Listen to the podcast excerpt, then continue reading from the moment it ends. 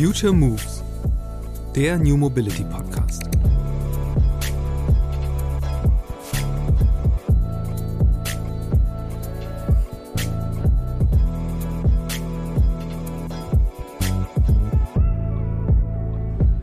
Also die Roller, die ich einfach rausgebracht habe, das waren damals der, der, der Egret One mit 6 Zoll Rädern, kleine Vollgummiräder und das Ding war ein grantiges Biest. Ähm, damals äh, gab es halt diese kleinen Motoren, hast du nirgendwo hinbekommen. Ich habe damals dann den, einen Motorhersteller gefunden von einer, äh, von einer Nähmaschine in China, habe gesagt, ey, die Motoren haben auch Power, lass mal den Nähmaschinenmotor nehmen, irgendwie können wir da hier, hier einen Nabenmotor rausbauen und so total geil. Haben also mega gebastelt, die geilsten Sachen gebaut. Das Ding fuhr irgendwie 36, 37 kmh und das halt mit so kleinen Rädern. Das war zornig. Ähm, und wir haben im ersten Jahr, haben wir, ich glaube, 1200 Stück verkauft. E-Roller haben ein Imageproblem. Vor ein paar Jahren noch umjubelt als die Revolution der Mikromobilität, sind viele heute von den Scootern vor allem genervt, weil die Fahrzeuge der diversen Sharing-Anbieter häufig ungenutzt als Stolperfallen herumstehen oder liegen. Und das bedauert kaum jemand mehr als ausgerechnet der Mensch, der sich engagierter als jeder andere dafür eingesetzt hat, dass die E-Roller überhaupt eine Straßenzulassung bekommen. Mein Gast Florian Wahlberg ist es gewesen, der die EU-Arbeitsgruppe initiiert hatte, in der die Regeln und Spezifikationen erarbeitet wurden, die aus Spielzeugen Fahrzeuge gemacht haben, mit denen man sich legal im Straßenverkehr bewegen darf. Ich habe die Rechnung ohne das Sharing gemacht, räumt Florian in der Rückschau ein. Seine Vision sei nämlich eigentlich eine ganz andere. Mit seinem Hamburger Unternehmen Wahlberg Urban Electrics baut Florian Roller, die den Menschen gehören und die ihre individuelle Mobilität um eine Option erweitern sollen. Denn so hatte er die E-Scooter einst selbst kennen und schätzen gelernt. In seiner Zeit als Tourmanager musste er endlich nicht mehr zu Fuß durch die Konzerthallen laufen, sondern holte einfach den Scooter aus dem Kofferraum seines Autos. Warum Florian glaubt, dass der eigentliche Boom der E-Roller erst kommt, wie seine Scootermarke E-Grid als Premium-Anbieter vorne mitmischen will, weshalb er glaubt, ein höheres Tempolimit für E-Roller führe zu mehr Sicherheit für alle und welcher deutsche Autokonzern E-Grid Scooter seit kurzem unter dem eigenen Logo anbietet, das sind nur einige der Themen dieser extrem kurzweiligen Episode des Future Moves Podcasts mit Florian Wahlberg. Hallo Florian, ich freue mich sehr, dass du im Podcast bist bei mir. Ich bedanke mich sehr. Ich freue mich äh, ebenfalls. Ich freue mich riesig hier zu sein. Du bist ja quasi der Typ, der schuld ist, dass überall die Roller auf den Gehwegen rumliegen. Äh, wie Schöner oft, Einstieg. Wie oft, Dankeschön, danke. Nein, ich mache mir das gar nicht zu eigen, sondern ich wollte, äh, wollte fragen, wie oft hast du das schon gehört und äh, wie reagierst du drauf? Äh, ja, habe ich in der Tat häufiger gehört ähm, und ähm, jedes Mal ehrlich gesagt anders. Ähm, da das hier ein, ein, ein, schöner Auftakt ist, will ich mal so sagen, äh, dass die ganzen Roller da rumliegen, kann ich ja nichts für. Ne? Das ist ja, das ist ja quasi der Umgang der Sharing-Industrie mit ihrem Geschäftsmodell, dass die Roller überhaupt fahren dürfen auf den äh, quasi auf unseren Straßen oder auf unseren Fahrrad- und Gehwegen. Irgendwie, das ist etwas, was ich aber einen absolut geilen Meilenstein finde. Wie wir als Nutzer damit umgehen, ist allerdings noch ausbaufähig. Genau, und der Meilenstein äh, ist eben, du bist derjenige, der diesen Stein sozusagen ins Rollen gebracht hat. Äh, du hast die Geschichte schon häufiger erzählt, aber die ist so großartig und skurril. Äh, deswegen würde ich auch gerne hier nochmal damit einsteigen. Ganz am Anfang, dass du einfach mal erzählst, wie bist du denn zum Roller gekommen? Und vor allen Dingen zu demjenigen, der dann dafür gesorgt hat, dass die Dinger äh, aus der Illegalität geholt werden. Äh, ein, ein abendfüllendes Thema, ein tagfüllendes Thema. Ich, ich äh, werde mal versuchen, das möglichst knapp runterzubrechen. Auf die Schnelle gesagt, ich mache das schon seit seit äh, über 20 Jahren jetzt oder ja seit 2000, 2002, 2003. Äh, ich komme eigentlich aus der Musikbranche. Ähm, ich ähm, war letztendlich kurz bevor ich mit den Rollern in Berührung kam in der Tourbranche und habe äh, Tourleitung und Tourbooking gemacht und habe auf äh, verschiedenen Tourneen einen äh, quasi einen, einen, einen chinesischen Roller quasi mit im Tourbus gehabt und der hat mir meinen mein tägliches Arbeiten als Tourleiter wirklich sehr sehr einfach gemacht. Ne? Ich habe äh, Entfernung, die ich ansonsten zu Fuß zurücklegen musste, einfach in, in Windeseile mit so einem Roller aus dem Kofferraum ja. äh, zurückgelegt. Das war geil. Der Roller war laufend im Arsch. Ich habe den also konstant reparieren müssen.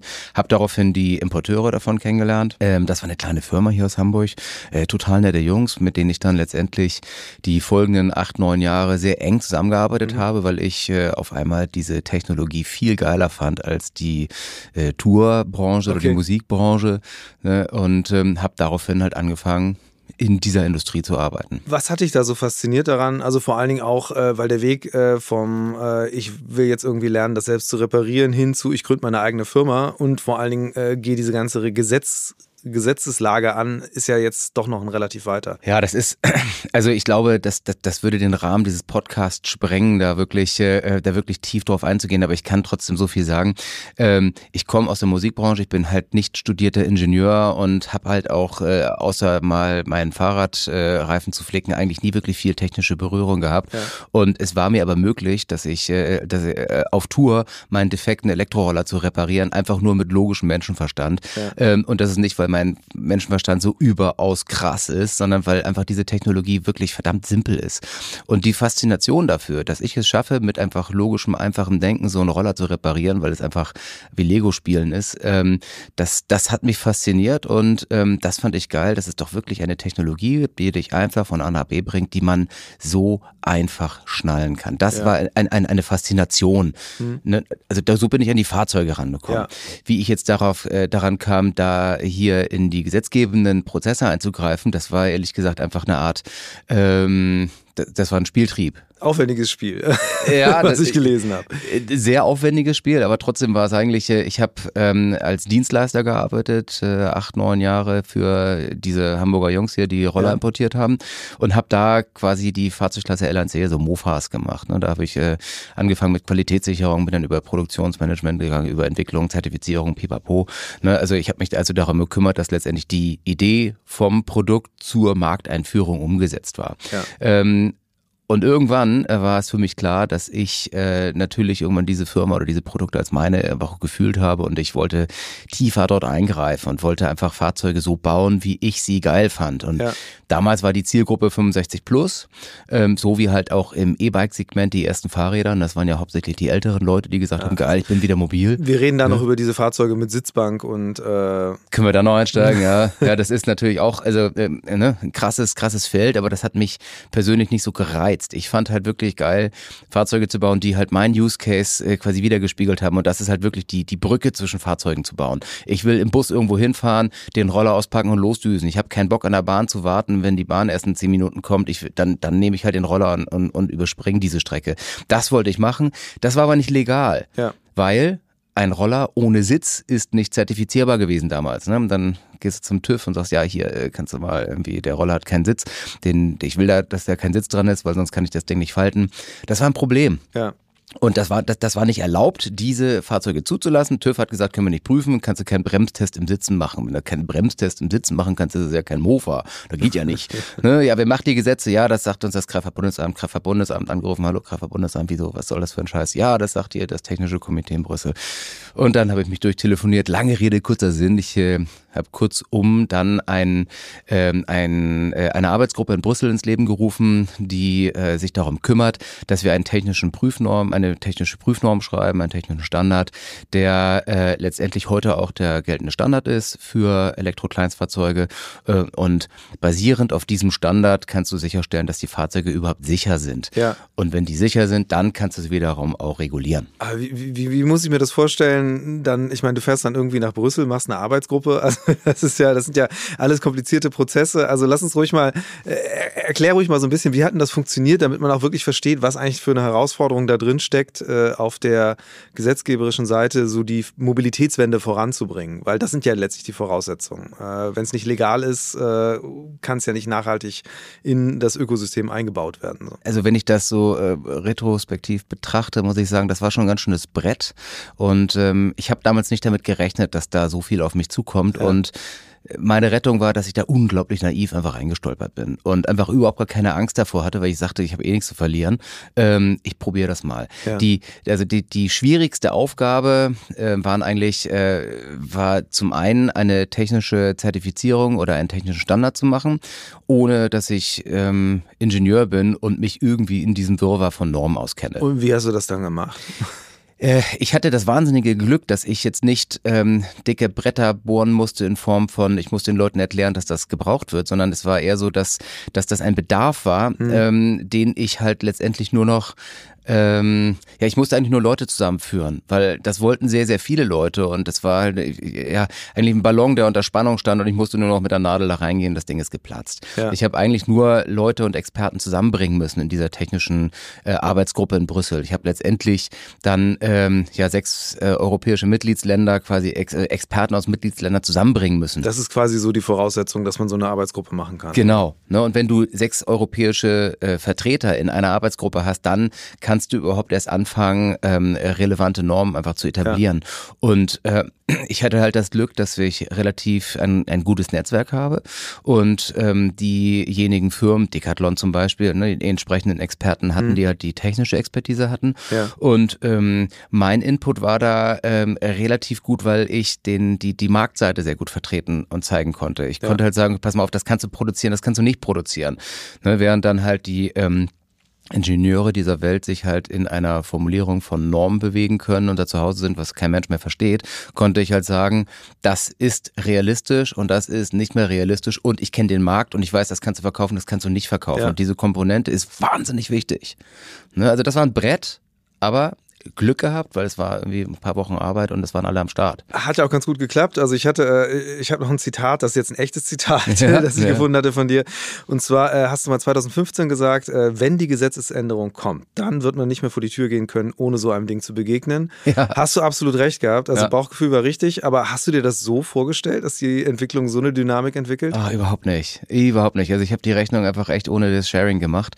Ähm, da muss man sagen, das sind ja sehr, sehr zweischneidiges Schwert. Und zum einen bin ich ein Riesenfreund vom Sharing. Also ich, ich bin auch ein Nutzer vom Sharing, finde das toll.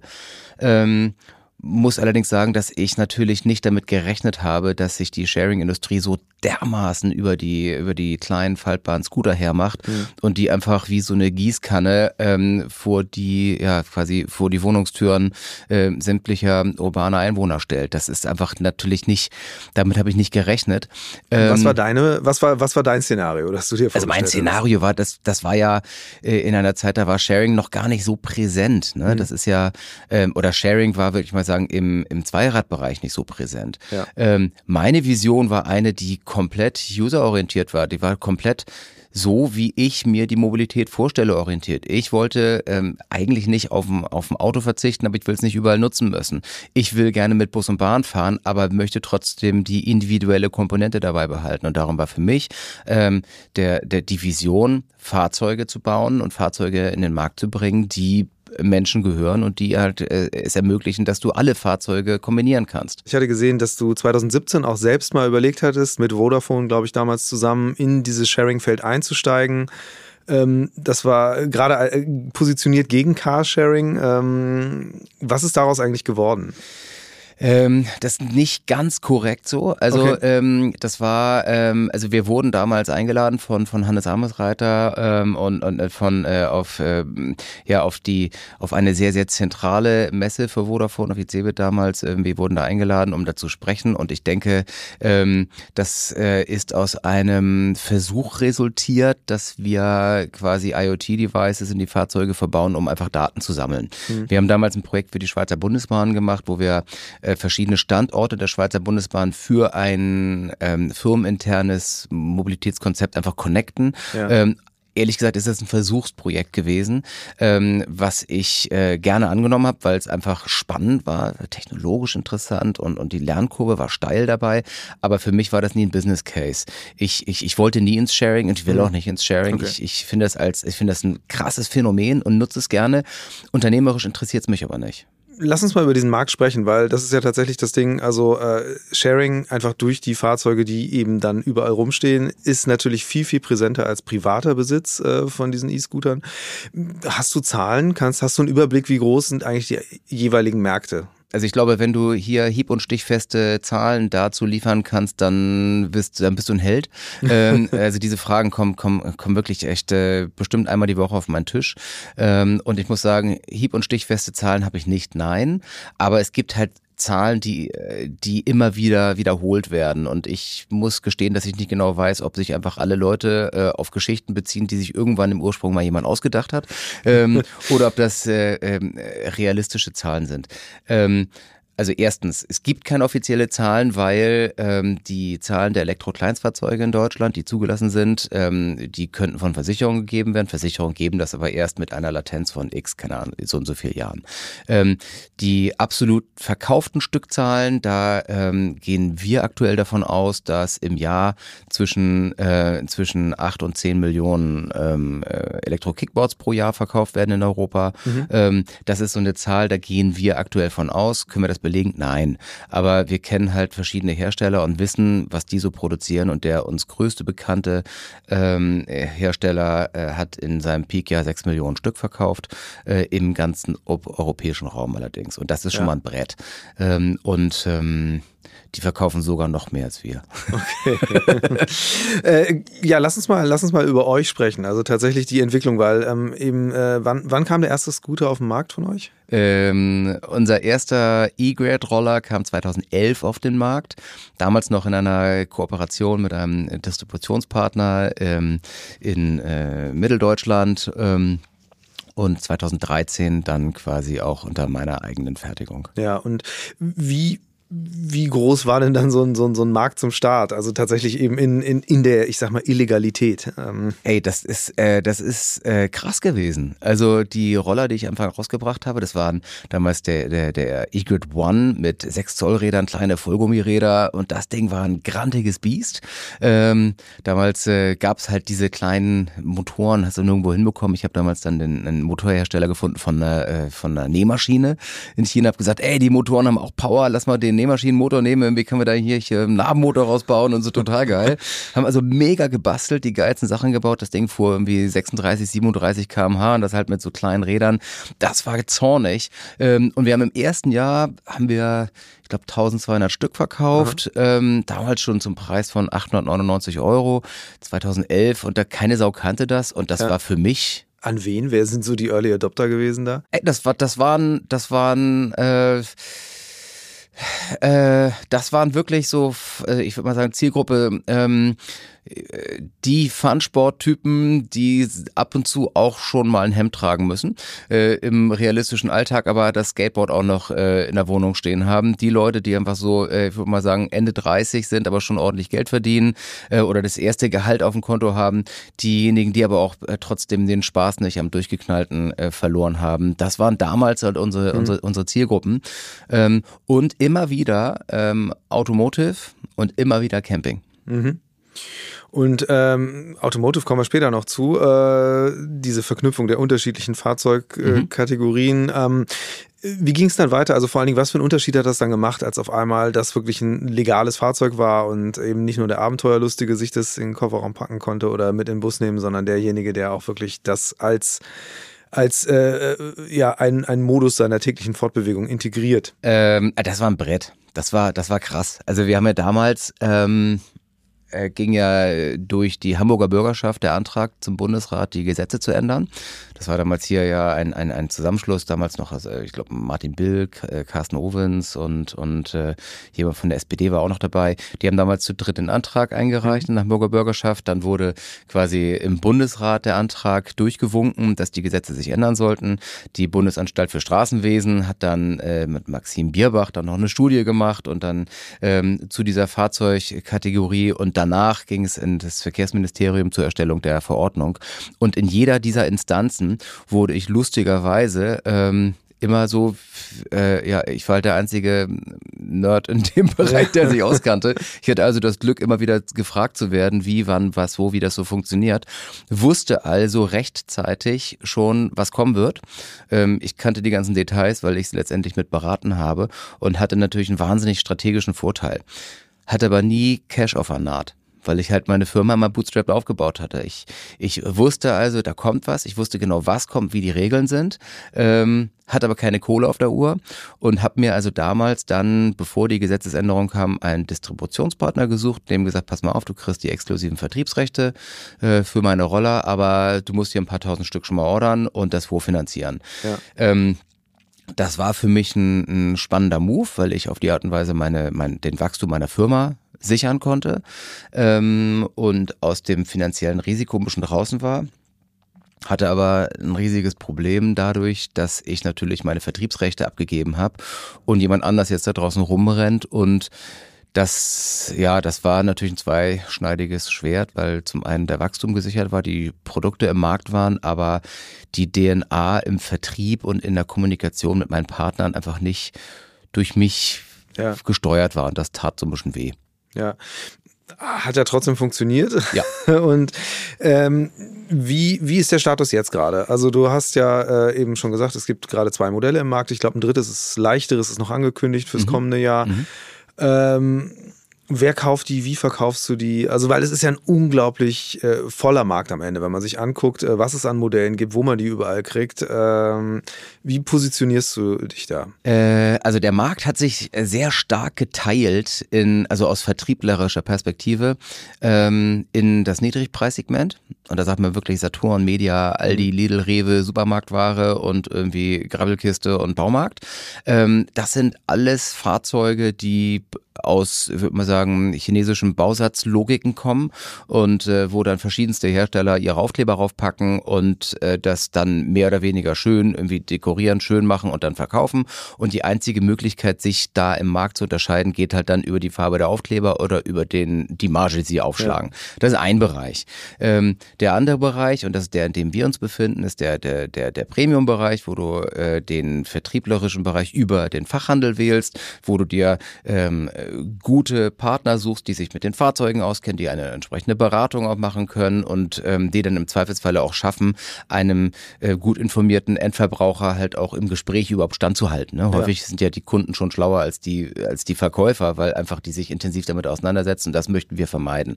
Ähm, also darum ist erstmal unser vertrieblerischer Ansatz, über den Handel zu gehen, ohne einen Großhandel dazwischen, der wirklich kompetent ist, ähm, der sich mit den Fahrzeugen auskennt und identifiziert. Ja. Ähm, und die Verbraucher, die es letztendlich nehmen, sind ähm, äh, auch bei uns äh, etwas älter, als wir da am Anfang mit gerechnet haben. Also es geht so bei Mitte, Ende 30 los, mhm. bis, äh, geht aber bis wirklich Mitte, Ende 60. Ähm, sind häufig Leute, die ähm, wirklich äh, die die Fahrzeuge regelmäßig nutzen, also wirklich für Entfernung so fünf bis zehn Kilometer am Tag. Mhm. Ähm, das kriegen wir immer wieder mit zum Pendeln, entweder oder äh, innerhalb ne, oder für die Firma, ja, kurz mal zum Mittagessen fahren, kurz zum Supermarkt fahren, ähm, campen, Yachtbereich oder halt äh, wirklich in der Firma aktiv eingesetzt äh, für Deliveries oder ne, ähm, bringst dein Auto in die Werkstatt, äh, wird kurz irgendwie TÜV gemacht, äh, fahr mal kurz hier, nimm den Roller, fahr mal am Block, geh was essen, komm nachher wieder. Ja. Ähm, das sind so die Use Cases, die wir immer wieder haben. Du hast eben schon selbst gesagt, äh, Partnerschaften und äh, Automotive-Branche. Jetzt gibt es ja einen ganz, ganz frischen Deal, dass du mit Audi zusammen äh, diese Roller, beziehungsweise Audi deine Roller ähm, auch ähm, verkauft. Was genau, also welche, welche Bedeutung haben solche Partnerschaften für dich? Ey, das ist natürlich total Porno, ne? Das ist natürlich mega geil. Also da habe ich natürlich echt ein Fass aufgemacht. Das ist, das ist für uns total lässig, dass dann ähm, letztendlich so ein, so ein Automobilhersteller kommt und sagt, pass auf, ihr seid unser Partner, wir nehmen jetzt euren Roller und äh, wir verändern da die Oberflächen mhm. und ähm, ähm, machen da halt unsere CI quasi in die Verpackung, in die DNA der Oberfläche und des Lachs und dann äh, steht da auf einmal Audi auf deinem eigenen Roller. Das ist, das ist ultra geil. Ähm, das hat einen mega Impact natürlich auf mein ja. persönliches Ego, aber, aber, äh, aber ist einfach auch natürlich für die Firma äh, eine glatte Eins. Ja. Welches Modell ist das, das die da verwenden? Äh, der Egrid Pro ist das. Das ist, ist das dieses Monster, mit dem man irgendwie 80 Kilometer weit fahren kann? Genau. Damit, also das ist letztendlich der Nachfolger vom, vom Egrid 10 V4. Mhm. Und äh, ne, der direkte Nachfolger davon, Riesenakku, äh, Monster-Drehmoment, ähm, ja, geiler, geiler Roller, wirklich. Äh, den Leistungsdaten nach auf jeden Fall äh, ja. sehr, sehr herausstechend.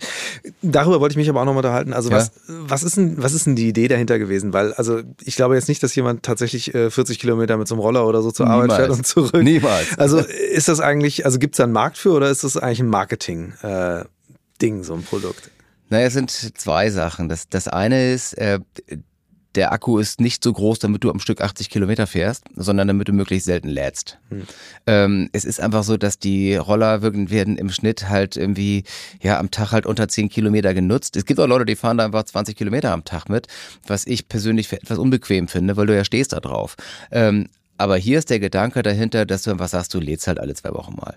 Ja. Ne? Oder frag mal einmal die Woche am Wochenende irgendwie so. Ähm, so ist der Gedanke dahinter. Der andere Gedanke dahinter ist, dass ähm, äh, häufig die Entscheidungswege zum Kauf über ganz viel Excel-Listen-Vergleiche geht. Und die Leute gucken einfach, viel hilft viel und die sagen, ja, ey, weil beim Auto viel Hubraum ist geil und hier viel PS finde ich geil und beim Roller viel Reichweite finde ich auch geil. Ja, es ähm, ist, eigentlich ist ja das klassische deutsche Reichweitenangstthema, oder? Total. also du brauchst das nicht. Also ehrlich gesagt, ein kleiner Akku mit irgendwas 15, 20 Kilometer Reichweite würde locker ausreichen, würde den Roller viel, viel, viel, viel günstiger machen, viel leichter, die ganze Konstruktion simpler. Es wäre auch also vor aus Nachhaltigkeitsperspektive viel schlauer, aber die Leute schreien nach was anderem und da muss ich sagen, ist es natürlich auch äh, da habe ich nun auch nicht die Muße zu, irgendwie jemanden umzuerziehen. Ähm, natürlich muss ich auch sehen, dass ich da mit dem Markt gehe. Ne? Ja. Wenn jemand sagt, die wollen Reichweite, okay, kriegst du Reichweite. Ja. Äh, was, was glaubst du, ähm, ich, beziehungsweise ich hatte ich hatte jetzt in der Vorbereitung gesehen, dass diese ganzen Regularien für die, ich muss es nochmal äh, ablesen, die Personal Light Electric Vehicle, äh, gerade irgendwie vor so einer Überarbeitung stehen. Also, dass gerade es wieder die EU-Kommission, glaube ich, gerade einen Workshop abgehalten hat. Du kennst mhm. die ganzen Formate, die sicher besser als ich. Ja, ja. Ähm, weißt du, was da passiert und vor allen Dingen bist du involviert wieder? Es gibt da verschiedene, verschiedene Bestrebungen und ich, ich ähm, muss sagen, ich. Oder hast du aber Bock drauf, dich damit zu befassen? Ja, schon. Aber ich, ich muss auch sagen, ich habe da schon so viele Sachen aufkeimen sehen und dann als Rohrkrepierer doch irgendwie einfach verenden sehen, dass ich ähm, mich noch nicht traue, mich über, äh, ja, über Erwartungen einfach zu freuen. Ähm, aber es gibt ja verschiedene Themen. Zum einen ist natürlich das Allerspannendste, ähm, dass es eine Bewegung gibt, die versucht, äh, harmonisierte Regeln über ganz Europa quasi ja. so zu, zu bewirken. Ähm, einfach runtergebrochen. Ähm, Zweiräder mit einer bestimmten Motorstärke, mit 25 kmh, zwei Bremsen und bestimmten Lichtvorgaben sind äh, einfach zu nutzen wie ein Fahrrad. So, also, egal, ob es ein E-Bike ist oder ein Scooter. Scheißegal, okay. genau. Das ist also eine, also einfach runtergebrochen. Natürlich gibt es dann Teufel, steckt der Teufel im Detail, aber ähm, das ist eine Richtung. Das ist auch das, was ich ehrlich gesagt am, ähm, am tollsten fände, weil es völlig irrelevant ist, ob du ein 250 Watt, ein 500 Watt oder ein 5 kW, 5 kW Antrieb hast. Es ist scheißegal. Wichtig ist, ähm, wie, wie doll du beschleunigst ne, wie aggressiv du Gas gibst. Ja. Wenn du Gas gibst und auf dem Hinterrad fährst, okay, da das, das mag cool sein, aber kann sich Tante Emma schon den Nacken brechen. Ähm, wichtig ist, dass du bremsen kannst, dass das Licht äh, so ist, dass du gesehen wirst ähm, und dass die Leute sich da einfach nicht irgendwie mit 500 Kilo bewegen. Ähm, das, das sind die relevanten Punkte und der ganze Rest mit Pedelecs und äh, Speed Pedelec, L1E, Elektro-Kleinstfahrt, äh, das ist doch alles scheiße. Wie, wie stehst du denn zum Thema Geschwindigkeit eigentlich bei diesen Rollern? Also du hast vorhin selbst gesagt, dass das erste Modell war irgendwie ein Monster und deutlich schneller als die heute. Ähm, ist das was, wo du denkst, eigentlich wäre es cool, da auch ein bisschen mehr Tempo noch erlaubt zu sehen? Ja, sehe ich natürlich so, klar. Natürlich muss muss muss ein bisschen ähm, angeglichen werden. Auch muss man da an der Stelle natürlich aufpassen, wenn sich alle halt irgendwie mit 35 durch Gegend bewegen, das dann dann ist das auch grenzwertig. Ja. Ähm, aber ähm, an der Stelle würde ich wirklich einmal die die die Sicherheitsargumentation wählen ähm, und ein bisschen die Emotionen da rauslassen. Ähm, wenn man sich das Thema, wenn man sich diesem Thema aus Sicherheitsperspektive nähert, ähm, dann wird man sehr schnell an den Punkt kommen, dass die hauptsächliche Gefährdung im Straßenverkehr auftritt durch die unterschiedlichen Geschwindigkeiten. Mhm. Das sind Überholprozedere, das sind Überholprozesse und das ist dann, wenn der jemand langsam rumkrebst, der andere überholt, die andere überholt und ähm, das ist also etwas, was ich versuchen würde, dringend zu verändern. Ähm, entweder müssen also sich... Also Tempo 30 für alle. Tempo 30 für alle. Ja, klar. Also das heißt, äh, warum fährt ein Pedelec 25, der Roller 20, das Auto 30? Was ist denn das für ein Scheiß? Also dann lass doch alle 30 fahren, weil dann überholt weder das Auto äh, mit einem 2 Meter Abstand irgendwie nochmal das Fahrrad und fährt damit in, in den Gegenverkehr, noch wird der Roller von dem Fahrrad überholt, das wieder vom Auto überholt wird. Alle gleich schnell. Wenn alle gleich schnell fahren, dann hast du einfach das, das, das, das Risiko richtig hart minimiert. Ähm, und das ist das, was ich will, ähm, wo ich gerne hin möchte. 20 km finde ich deutlich zu langsam.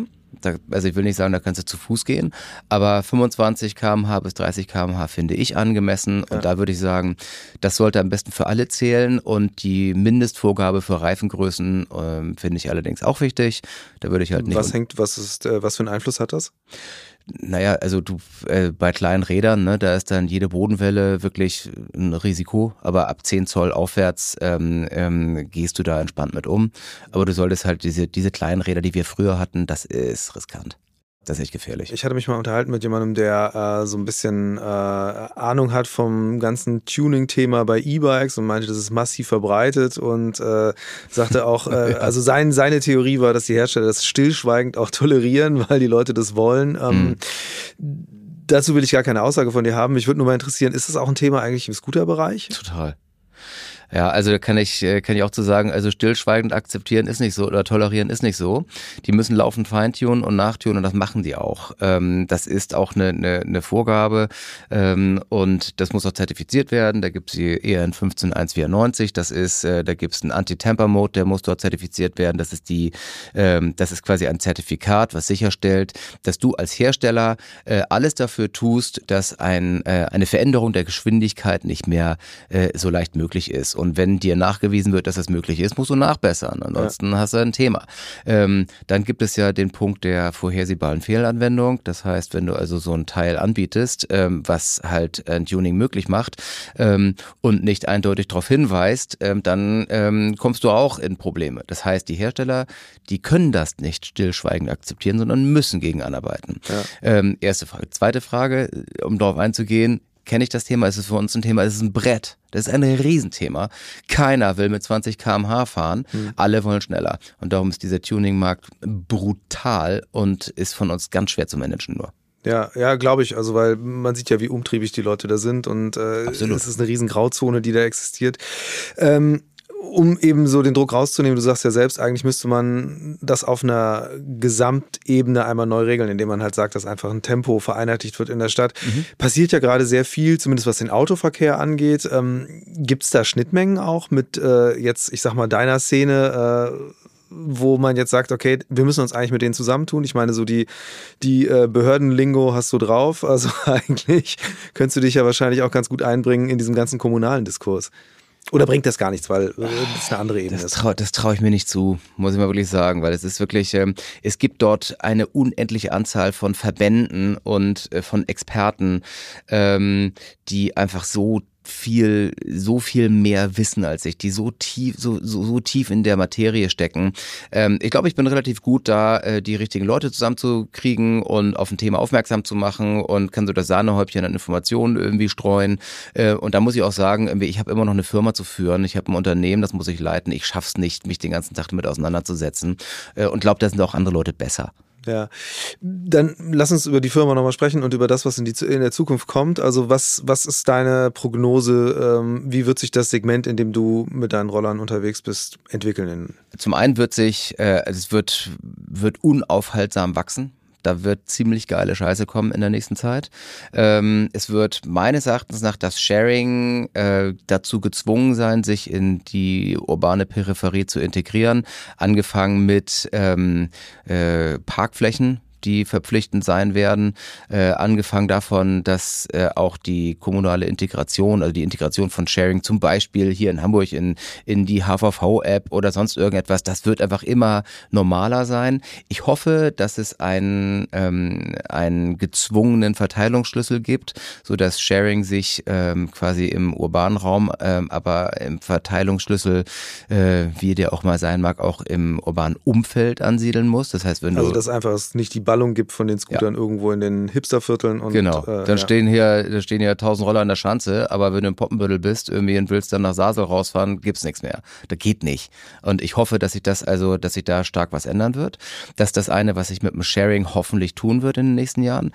Ähm, zum anderen wird das Sharing wahnsinnig teuer werden, weil ähm, die hoch investierten Firmen müssen langsam auch mal anfangen, Geld zu verdienen. Ähm, und das wird dann dementsprechend einen Boom zur Folge haben, was die Fahrzeuge angeht, die die Kunden selber besitzen.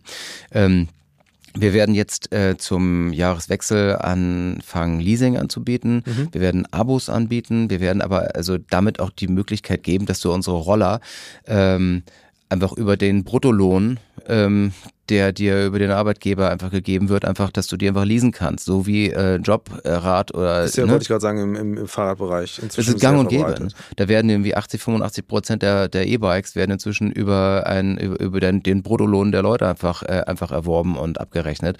Und so werden wir das halt auch anbieten. Und mit der Lösung wird sich der Markt, da bin ich felsenfest davon überzeugt, drastisch entwickeln und du mhm. wirst mhm. relativ viele von den kleinen Rollern sehen und mit solchen Finanzierungsmöglichkeiten wie Leasing oder Abos werden dann auch die hohen Preise, die einfach für gute gute Hardware einfach einfach notwendig sind, das wird nicht mehr so schlimm sein. Ja.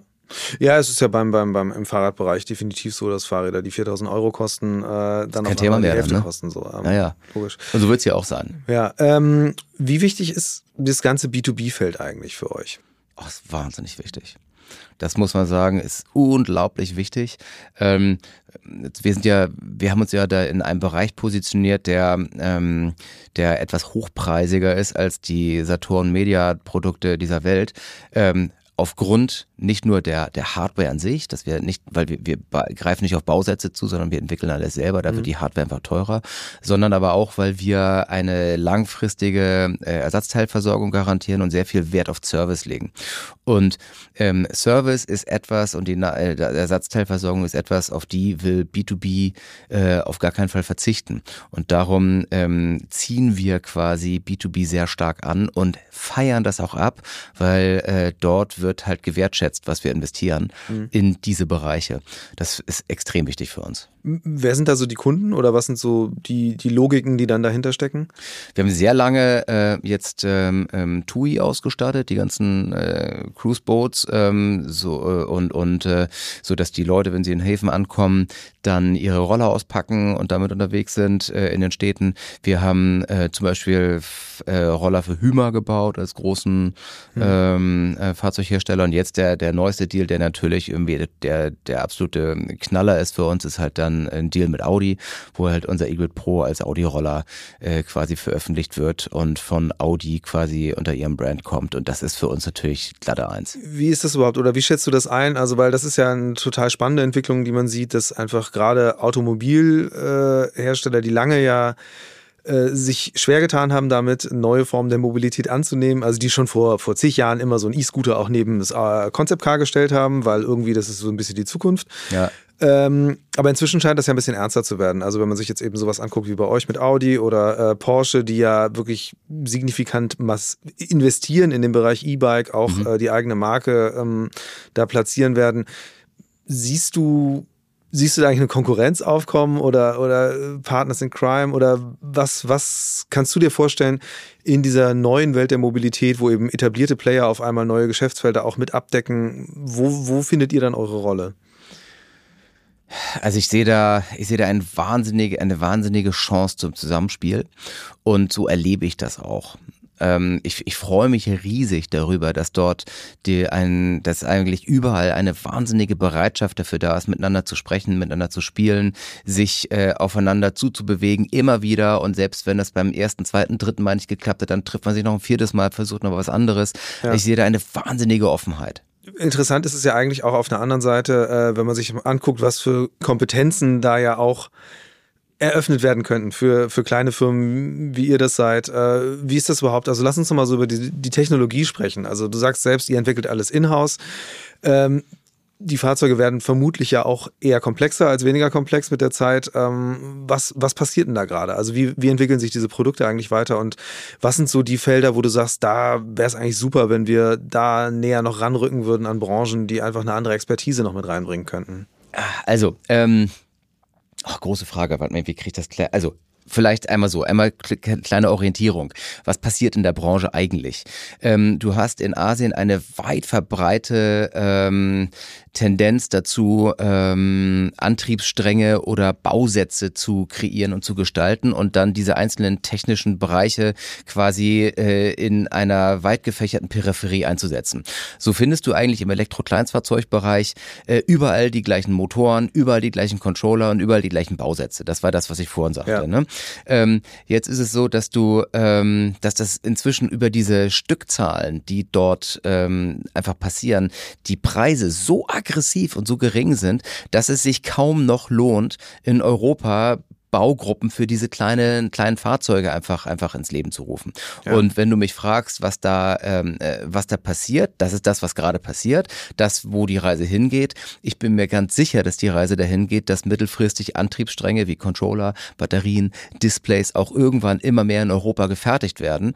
Ähm, und das muss auch langsam passieren, weil wir einfach ein, eine Know-how-Drift haben, ähm, wie Gen Asien, die uns inzwischen ähm, in, ja, in einen Lähmungszustand versetzt, so dass es einfach, wir versuchen seit zwei, drei Jahren unsere Produktion nach Europa zu verlagern.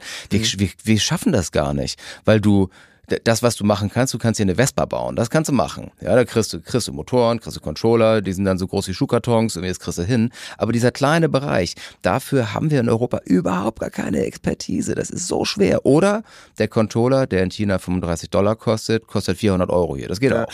Das wäre ja die andere Frage. Also wie, wie kann sowas überhaupt gelingen? Also kann wenn man sich jetzt mal anguckt, äh, wie, wie groß könnte meinethalben die, die Schnittmenge sein mit der Fahrradbranche? Also das einfach, äh, kann man zusammen Stückzahlen für bestimmte Technologien da entwickeln, dass sowas klappt? Oder, oder was, anders offener gefragt, was können die Strategien sein, äh, um dahin zu kommen, dass man wirklich sagen kann, okay, wir haben ähnlich wie die Autoindustrie, wir haben diese Kompetenzen wieder vor Ort, was die Entwicklung angeht, im Teil auch äh, die Produktion. Ich, ich äh, gehe fest davon aus, dass das passieren wird. Ne? Das sind ja verhältnismäßig nah beieinander liegende Technologien. Der Controller in einem äh, in einem E-Bike oder im Pedelec äh, und der eines Scooters sind jetzt nicht so weit voneinander weg. Mhm. Ähm, auch wenn da im Pedelec irgendwie andere Ströme gehen und die als beim Roller, weil die bei uns deutlich höher sind, die Ströme, ist das nah nah beieinander. Ähm, aber auch äh, E-Bike-Controller werden halt für gewöhnlich in China gemacht.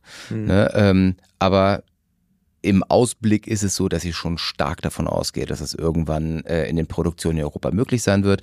Wir drängen darauf, sollte das hier irgendjemand hören, der geile Controller oder Motoren herstellt, bitte melden, bitte melden. Ne, wir sind da wirklich stark äh, auf der Suche und am Ausprobieren, weil wir unbedingt die Produktion hierhin verlagern wollen. Ja.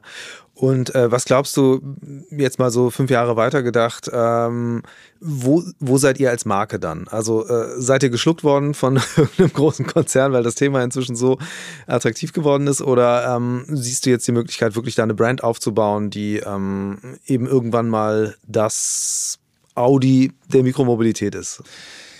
Äh, ja gut, werden wir geschluckt? Keine Ahnung. Ich würde eher sagen, ähm, also wir streben schon, äh, ja, wir, wir, wir streben schon an, ähm, mit größeren zusammenzukommen in Zukunft, weil wir den Wachstum einfach aus eigener Kraft so gar nicht hinbekommen. Darum haben wir ja auch 2021 äh, Investoren dazugeholt und darum ist der Plan halt auch klar.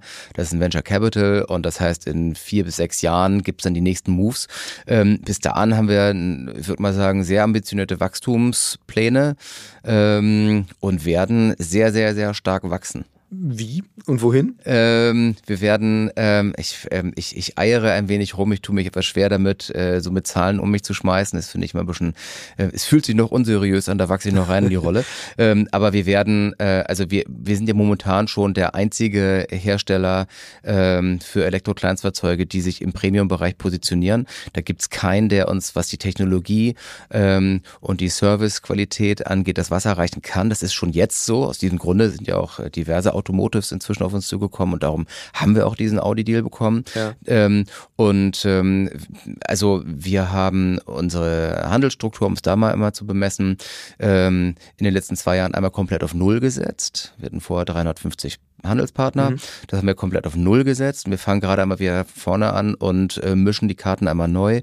Und ich gehe daher davon aus, dass wir in den nächsten paar Jahren, in den nächsten drei Jahren ähm, unsere Händlerstruktur wieder so aufgebaut haben, dass wir Deutschland, ähm, Schweiz, Österreich, Frankreich, Spanien, Italien und England äh, wieder so für uns erschlossen haben, dass wir flächendeckendes Netz dort haben. Ähm, ja, Punkt. Äh, wie wichtig ist eigentlich Direktvertrieb? Sehr wichtig. Extrem wichtig. In Prozent? Ähm, im Target sind wir bei 25 bis 30 Prozent der, äh, des Umsatzes, nicht der mhm. Stückzahlen. Ja, und äh, wie funktioniert dann, also den Service sicherzustellen, ist ja die Herausforderung, mhm. brauchst mhm. du ja eine Struktur vor Ort. Äh, ist es dann, reicht dir dann die Kunden weiter an die lokalen Händler oder wie genau funktioniert das bei euch? Dreierlei Konzepte dazu. Das eine ist, ich stehe sehr auf das Recht zum Selbstservice. Ähm, ich finde es äh, etwas bevormundend, jemandem dikti jemand zu diktieren, wie er das zu machen hat.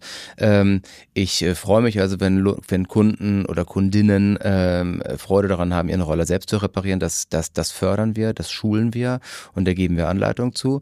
Der zweite Punkt ist, dass wir selbstverständlich versuchen, dort nachhaltig zu denken und jemanden nicht abverlangen, dass er seinen Roller quer durch Europa schicken muss, um jetzt hier ja. in Hamburg seinen Service zu machen. Ich freue mich also, wenn wir daher in unserem Händlernetzwerk einen Partner haben, den wir oder eine Partnerin haben, den wir oder die wir äh, quasi enablen können, den Service vor Ort zu machen. Ähm, da orientieren wir uns sehr stark an der Logik des Fahrrad, äh, der Fahrradindustrie, der E-Bike-Industrie. Mhm. Äh, und ähm, als dritten Punkt haben wir als Prinzip unserer Produktstrategie, dass wir ein Gurtmaß einhalten, was den Einsatz von Paketdiensten ermöglicht. Dementsprechend können wir mit äh, UPS äh, unsere Pakete quer durch Europa schicken für verhältnismäßig günstiges Geld. Mhm. Wenn es also notwendig ist, holen wir die Roller ab und schicken das in eine unserer Service Center, reparieren es dort und dann hast du es ratzfatz wieder auf ja. dem Tisch. Und äh, ist es ein Szenario, dass irgendwann vielleicht auch mal in einem, in einem Autohaus oder einer Autowerkstatt äh, die Kompetenz da ist? Also anders gefragt, äh, siehst du, siehst du so ein bisschen die Offenheit auch äh, auf der Seite der Branche wirklich zu sagen, so wir wollen Mobilität reparieren? Ähm ja, voll. Also muss ich sagen, wir haben, äh, äh wir bieten Service-Schulungen an und wir haben einen unglaublichen Run da drauf. Ähm, das ist also echt geil. Wer ähm, kommt da so? Ähm, von, also unsere Händlerschaft ist äh, zum Beispiel aber auch jetzt für diesen, für den Audi-Deal zum Beispiel, was auch ein Thema, dass wir da Schulungen für die Partner anbieten. Das wird tierisch gefragt und wir, wir, äh, wir machen das online oder wir nehmen die Leute hier in Empfang, die Leute äh, buchen sich Slots bei uns und sind total interessiert daran, äh, weil auch die Fahrradindustrie ein Thema hat. Äh, die müssen ja auch sehen, was tun sie denn? Äh, die Industrie wird immer schwieriger, immer, ja. immer, immer teurer. Letztendlich musst du jetzt schon vorordern für die nächsten zwei, drei drei Jahre im Voraus. Auch die Fahrradindustrie sucht nach alternativen Produkten, die quasi Umsatz pro Quadratmeter gewährleistet. Das geht mit unseren Produkten sehr gut. Also muss dort geschult werden und die Werkstatt will ausgelastet sein. Ne? Und das, das, das, ähm, das stellen wir sicher und da merke ich sehr, sehr starken Approach. Ja.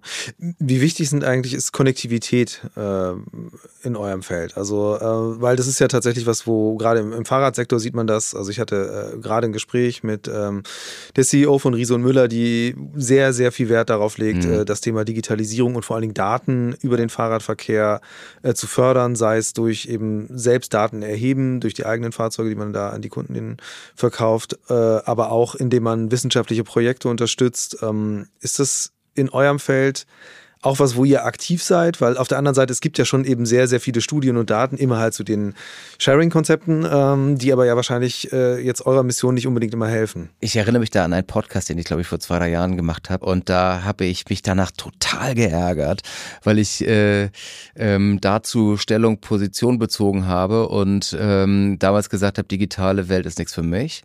Ähm, da hatte ich äh, im Kopf einfach die beide Freude an der Hardware. Ähm, ich habe es ausgesprochen gesprochen, mir dabei so dermaßen in den Arsch gebissen, weil es äh, inkorrekt ist. Also das ist für uns total wichtig.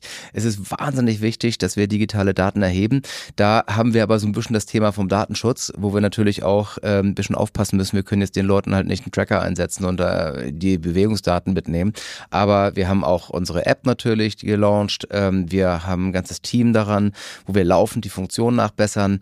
Und da ist natürlich, ähm, da sind wir jetzt gerade noch in den Kinderschuhen der Funktion, mhm. aber es ist wahnsinnig wahnsinnig wichtig in der Tat, äh, dass wir äh, Daten erheben und dass wir letztendlich auch die, die Kommunikation mit dem Roller, äh, Roller in, die, in den digitalen Alltag unserer ja. Nutzerinnen überführen und integrieren. Ja, und Diebstahlschutz ist ja auch sicherlich bei hochwertigen Produkten. Äh, Diebstahlschutz natürlich ist wichtig, ist auch wichtig im Servicefall. Du gehst in die App, sagst, ey, ich habe einen Servicefall, wir müssen die Daten aus der App ausgelesen quasi bei uns ins ERP bekommen. Wir müssen halt sehen, dass wir da maximale Informationen drüber haben, weil meistens kannst du mit dem Auslesen der Daten aus dem Roller schon irgendwie 85 Prozent der Fälle sagen, okay, pass auf, ist das Teil, das Teil oder das ja. Teil.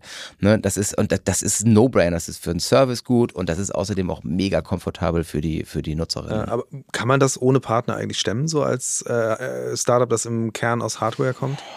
Ja, also da brauchst du schon, da brauchst du starke Partner.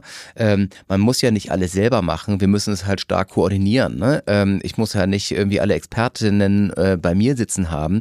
Äh, ich muss halt die zwei Köpfe da haben, die quasi ähm, das Besteck bedienen können. Ähm, ne? Und unterm. Strich irgendwie die UX muss passen.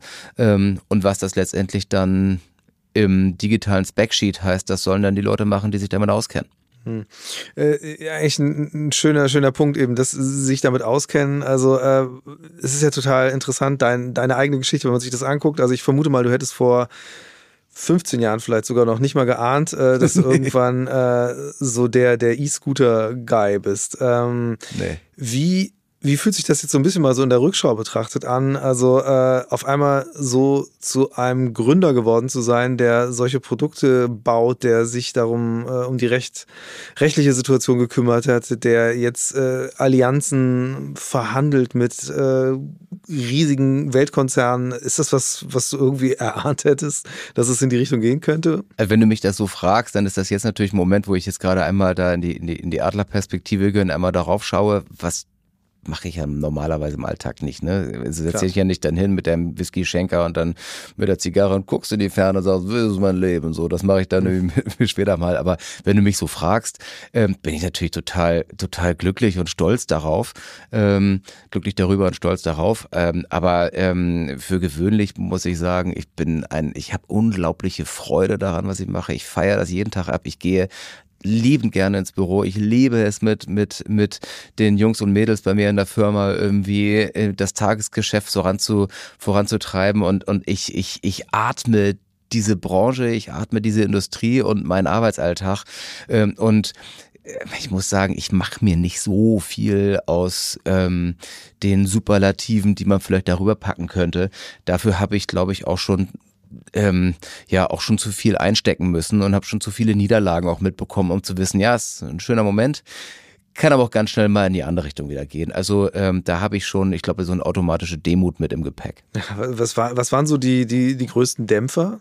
Ach, äh, also das sind ähm, von ähm, sehr realitätsnahen Dämpfer äh, sind das natürlich dann Fehlproduktionen und technische Themen über personelle Fehlentscheidungen oder ich würde mal sagen Leute, die einen, äh, auf die man im Team zählt, die einem dann irgendwann verlassen. Das tut einfach dann natürlich menschlich weh und da ähm, oder strategische Fehlentscheidungen ähm, bis hin zu einfach äh, einfach auch Sachen im Leben, die man einfach natürlich mitbekommt. Ich habe ja auch ein voriges Leben gehabt, auch da habe ich, äh, würde mal sagen, schon ähm, also äh, kräftig äh, Staub schlucken müssen und muss man sagen, ja, was wer hoch steht, der tief fällt. Ne? Darum ähm, danke für jede Sekunde, in der ich das erleben darf, was ich erlebe und ich feiere es ab und ich ich ziehe mir den Moment rein und sage, geil, tut meinem Ego, mein Ego richtig gut, aber Ego ist nie der beste Ratgeber.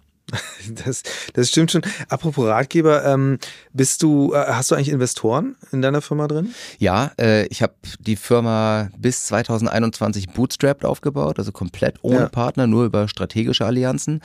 Bin damals bis, äh, also immer profitabel gewesen, weil ich profitabel sein musste und habe aber äh, quasi passend zur Corona-Zeit mir Investoren reingeholt, um quasi die nächste Stufe zu schaffen und habe also äh, einen einen, einen französischen Venture Capital Fonds an Bord, die heißen Paris Fonds Vert und äh, sind also zum Teil gehören sie, gehört die Stadt Paris also dazu, mhm. wie der Name schon sagt, und die sind jetzt mit eingestiegen in die Firma ist es, es, es klingt jetzt, äh, wenn die Stadt damit drinsteckt, fast nach äh, auch einem strategischen Investment, beziehungsweise nach einer Möglichkeit, sich da einen Markt zu erschließen. Ist das ähm, oder Worüber ich auch nochmal sprechen wollte, ist äh, jetzt mal in Bezug auf ganz Europa. Du hast vorhin schon aufgezählt, welche Märkte du adressieren willst. Was sind denn da die spannendsten Märkte eigentlich gerade? Weil, also Frankreich, äh, du erwähnst es gerade, es gibt eine Beziehung. Ähm, ist ja im Bereich E-Bike gerade so am Aufblühen und es passiert ja viel. Gilt das für die Scooter genauso oder ähm, wo Ey, sind Frankreich die großen ist krank. Frankreich ist krass, muss man wirklich sagen. Frankreich ist viel weiter, was die kleinen urbanen Mobilitätskonzepte angeht, als wir Deutschen. Frankreich ist nicht nur viel weiter, weil die zwölf Monate Saison haben und einfach viel mehr Nutzen im, im Alltag daraus schöpfen können. Ne, siehe die ganze Mittelmeerküste, da schneit es halt selten.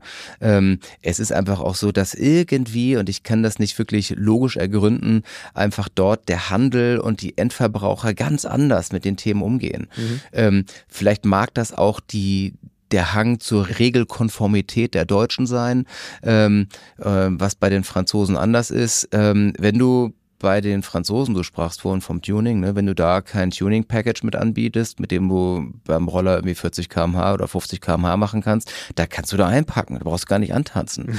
ähm, aber, wie, aber, mach, aber wie, wie, wie, geht das? Also ist ja auch da nicht legal, oder? Natürlich also, nicht. Nein, das ist natürlich auch, äh, da will ich jetzt auch nicht sagen, wie das geht, weil wir es ja auch nicht machen. Ja. Ähm, aber ähm, ne, da, du findest Ladengeschäfte, da gibt es halt ähm, äh, elektrische Skateboards, Solo-Wheels, also die elektrisch angetriebenen Einräder mhm. und Elektroscooter, da findest du gar kein Fahrrad. Da kommen die nicht hier mit einem geilen äh, Riese und Müller oder Stromer oder sonst was für fette Dinger, die hier irgendwo rumfahren. Also die ganze geile Scheiße, die wir hier haben, ne, über die wir uns letztendlich auch, über die ich auch letztendlich uns abfeierte. Wir haben ja die geilsten E-Bike-Technologien, ja wirklich, wirklich cool. Das interessiert da zum Teil einen Toten, weil die einfach ganze Händlerstrukturen haben, die sich mit alternativen Mobilitätskonzepten auseinandersetzen. Und ja. das haben die ja nicht, weil irgendwelche Ladenbesitzer sagen, ich habe jetzt mal eine verrückte Idee, das haben die, weil die Verbraucher das wollen und weil die damit fahren.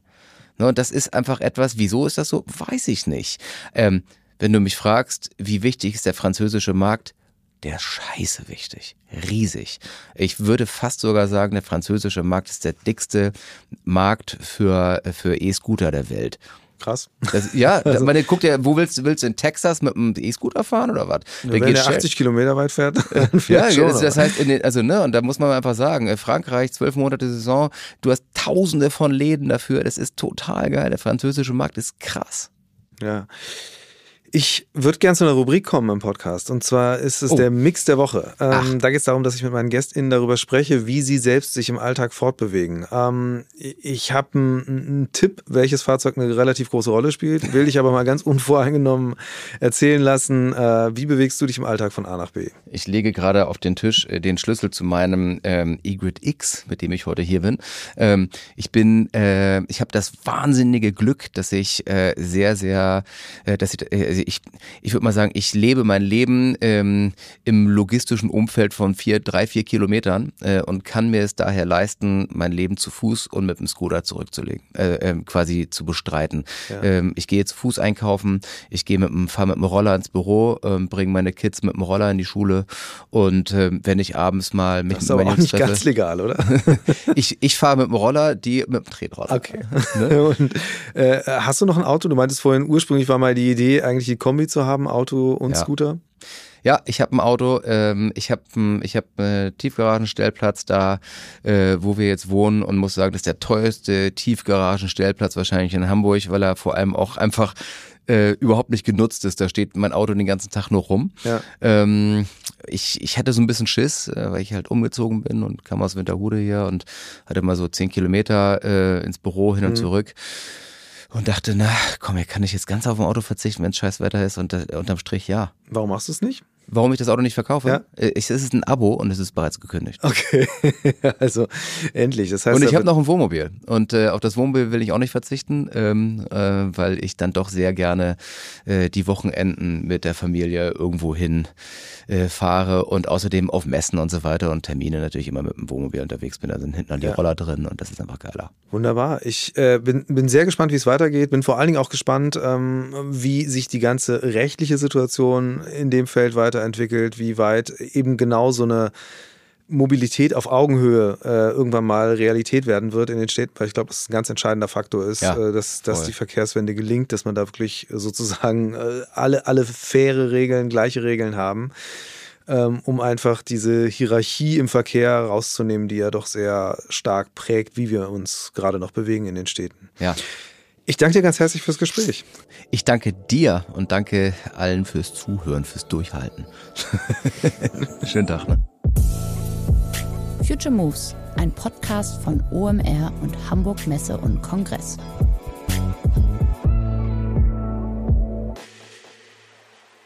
Dieser Podcast wird produziert von Podstars bei OMR.